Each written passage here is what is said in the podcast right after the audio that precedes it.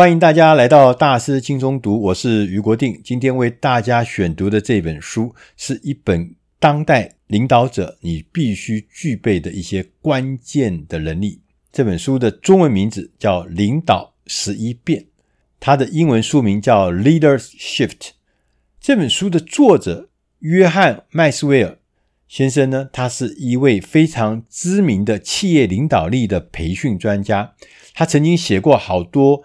畅销书是跟领导力有关的，譬如说《与人连结》、《点燃你的天赋》、《失败教我的十一堂课》。麦斯威尔先生也被国外的《Inc》中小企业杂志选为全球最有影响力的领导力专家。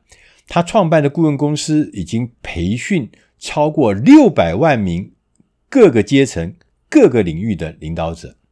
这本书在一开始的时候，他就明白地告诉我们说，世界的变化是新的常态。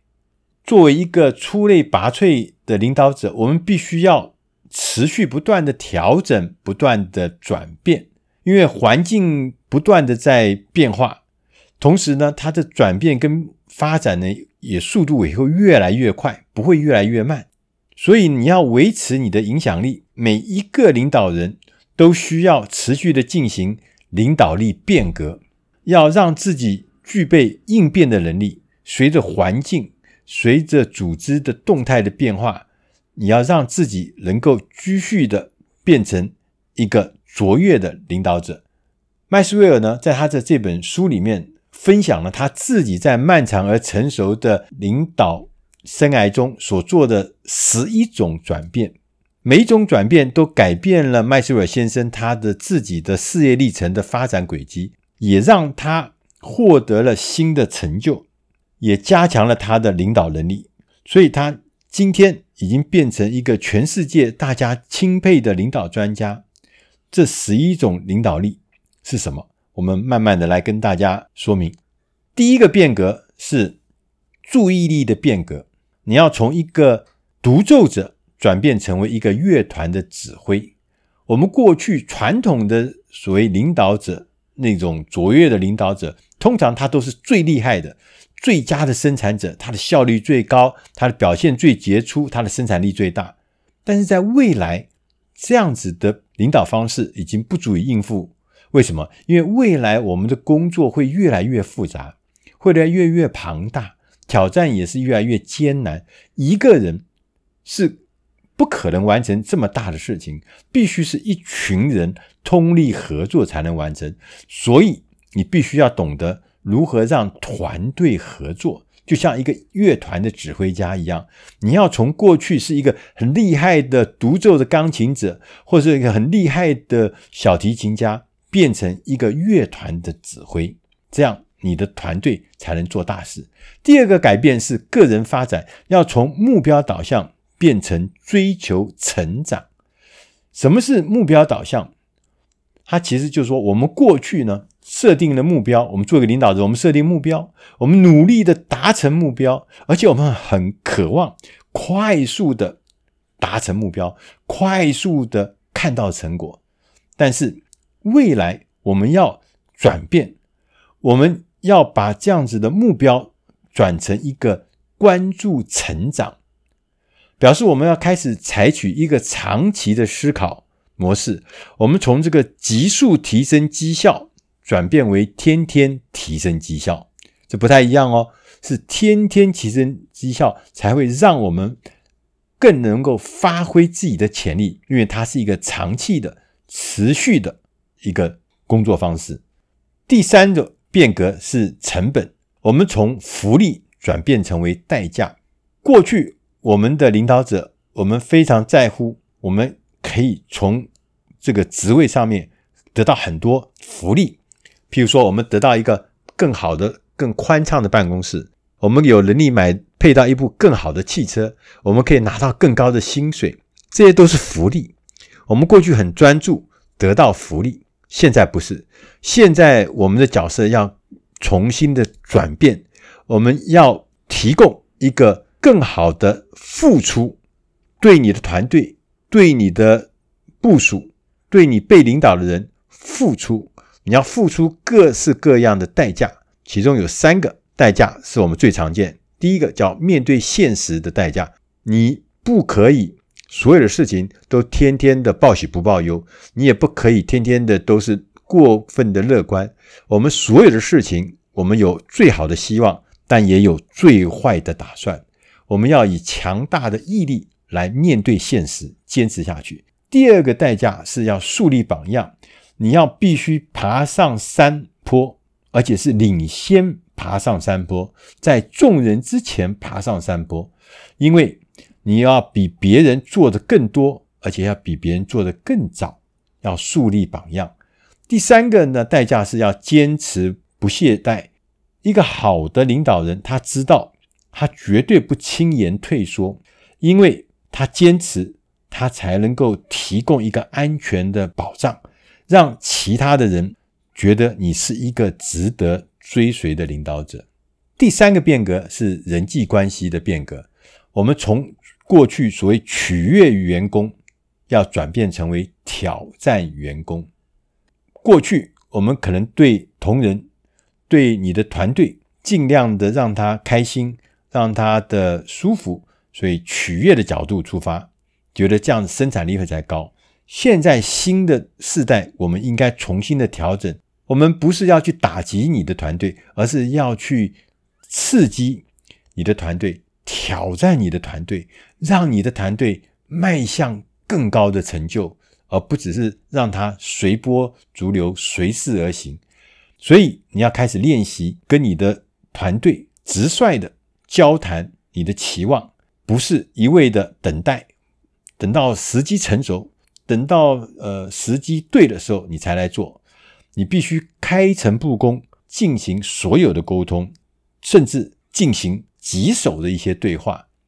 你要知道，我们所有团队里面，任何一个新的事情出来的时候，一定有二十五、五十、二十五的原则。也就是说，有二十五的人会支持你所提出来的新意见，有五十的人犹豫不决，另外有百分之二十五的人会反抗、反对你所想要的改变。所以，你要开始练习跟这三种人合作，你要接受那些抗拒你的人，你不能把那些抗拒的人就一枪全部打死。你要接受他，他抗拒一定有他的原因。同时，要让那些支持你的百分之二十五的人，要提供一个适当的平台，让他们能够让他们的力量，让他们的主张能够充分的发挥。同时，你要用尽办法来积极的影响那百分之五十。犹豫不决的人。第五个变革是丰富，我们从维持转变成为创造，我们努力的推动组织的前进，这是每一个优秀的领导人他的信念。他们不能容忍，也不希望他的组织站在原地不动，维持现状，很渴望将组织带到新的高度。这是大家都有的创造性的思考跟行动的方案，所以你必须要建立一个创意的团队，鼓励你的员工，鼓励你的团队里面的人员，将热情带到工作中，并且允许你的人员、你的团队进行实验，尝试新方法，甚至呢，不需要每件事都得到你的批准才能做，让它有空间。第六个变革是重现。你从爬楼梯的一个人，要变成一个造楼梯的人，不要再想着自己爬企业楼梯这件事情。我们常常都在想着自己说：“哎呀，我能够在这个企业阶梯里面爬多高？我现在是副总经理，我可以变成总经理吗？我是营运长吗？我可以下一步变成执行长吗？”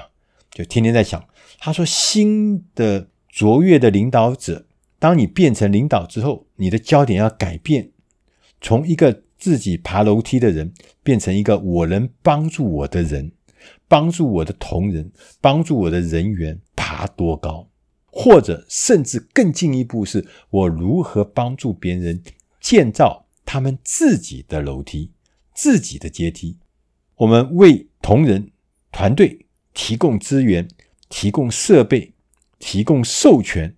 来建造他们自己的团队，你放手让他们自己做主，他们一定会呈现让你惊奇的成果。这将会带给你满满的成就跟源源不断的新活力。第七个变革是沟通，从一个指示者变成一个连接者。卓越的领导人，他不会不断的命令周围的人，就像一个交通警察，一个领袖的警察站在十字路口，天天指挥大家前进、后退、左转、右转，这是交通警察做的事情。一个好的领导者，不是在这边指导人家怎么做，命令人家怎么做。他应该是一个连接者，他要跟他的每一个员工连接，帮助他的员工制定并且执行良好的决策，这个才是一个长久而有效的领导风格。所以你要改掉像交通警察到处指导人的那样子的恶习。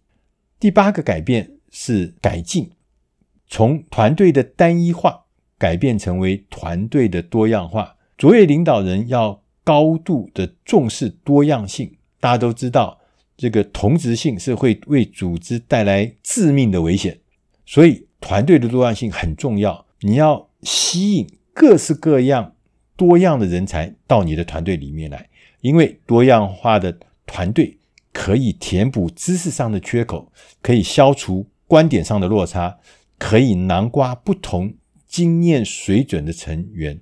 所以呢，另外一边你要建立知识共享的文化，大家愿意分享资讯，大家愿意表达意见，同时要拓展自身的观点，建立起一个新的榜样，让所有的人参与你解决问题、发想创意的过程，而不是很快的急急忙忙去找到共识，让大家又变成一言堂，不是这样。让丰富而多元的存在的价值是很重要的。第九个变革是影响力，我们要从过去的职位权威转变为道德权威。大家都知道，职位权威，比如我是总经理，我还是营运长，还是我是董事长，这个每一个职位都会给你带来一些权力，权力的背后可能会带来一些权威。但是过去我们靠职位得到了权威。但是在新时代里面，卓越的领导者，我们必须要建立起自己的道德权威。大家知道，道德权威它绝对不是你自己去争取来的，它是别人授予我们的。所以你必须要有一些基础。第一个是你的能力，你必须要有能力，你必须要让人家知道、看到你的能力，看到你的领导能力。没有人会追随一个没有能力的领导人。第二个勇气，在艰难的或者不确定的时代，你还可以坚持采取行动，人们愿意跟随你，因为你有勇气。人家不可能会跟随一个遇到困难就转弯、遇到困难就退缩的人，这是非常重要的，因为你坚持，你有勇气，才能够让人家有安全感，让他觉得。你是可靠的人，我们愿意跟可靠的人、有安全感的人在一起。第四个呢是品性，大家都知道，我们必须要有正直的、谦虚的、关爱人的人，他是一个好的品性的人，才能做领导人。谁愿意去跟一个你的领导人是一个偷鸡摸狗、瞒上欺下、骄傲自大的人来作为你的领导人呢？你不愿意跟随这样的人，所以。当你要建立起你的道德权威的时候，这是非常重要的，因为这才是一个真正的权威，这才是一个真正的领袖、真正的领导人所必须追求、所建立在你的同仁之间建立起的权威，就是道德权威。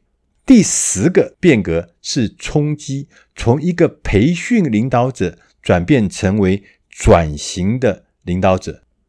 转型的领导者跟培训型的领导者有什么不一样？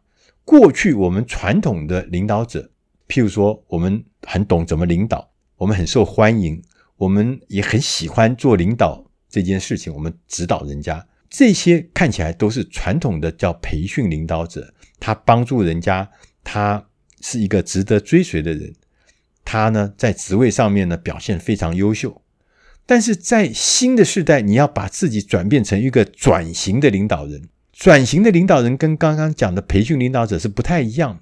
他不是知道如何领导，他最重要的是他了解他为何领导，不是如何领导，是为何领导。他不只是受欢迎，他还深具感染力。他喜爱领导之外，他还关爱他领导的人。他不是说因为位置很高，所以我就去领导人家。不，我是关爱我那些人。他帮助人们改变，让他变得更好，变得更强。这些叫做转型的领导人。帮助这个组织，你帮助你的同仁来转型，来变成更好、更强，因为你影响他，你带领他转型。第十一项的变革是热情。我们从一个职业变成天命，就是说，我们不可以把我们的领导这件事情当做一种职业。说我做总经理，那我是领导啦，所以呢，我把它觉得说这就是我的职业。那我职业是干什么呢？我要赚钱，我要谋生，我要发展，步步高升。我现在在一家小企业当总经理，我是不是可以变成一家大企业当总经理？我把这个事情当做一个职业，但是事实上，领导这件事情已经从职业，从一个职衔，从一个职称转变成一个天命。天命听起来就觉得好像有点玄，有点像哲学。他的意思是说，你要找到你自己的理由，你存在的理由，你生活的目的，这个就叫天命。就说，你要知道你自己的天命，你会知道说，这个就是我的使命，这就是我的愿景，这就是我的天命。所以我会用热情。把我自己所有的技能、所有的才华、所有任何的性格上的优点、特征，还有所有的人生经验，全部投入在这里面。想想看，一个有热情的主管，一个把主管领导当做天命的人，这当然是一个好的卓越的领导人。大家都愿意跟着他一起往前工作。在这本书的最后。约翰麦斯威尔说：“他说，身为一个领导人，你的每一次进步都需要一项能够改变你的思考、改变你的行动、改变你领导方式的变革。唯有进行刚刚我们谈到的这十一项领导力的变革，你才能够充分的发挥你自己的潜力。”以上的内容是出自《大师轻松读》第七百三十三期。领导十一变，希望对你的工作、对你的事业、对你的人生有帮上忙。我们下一集再见，谢谢大家。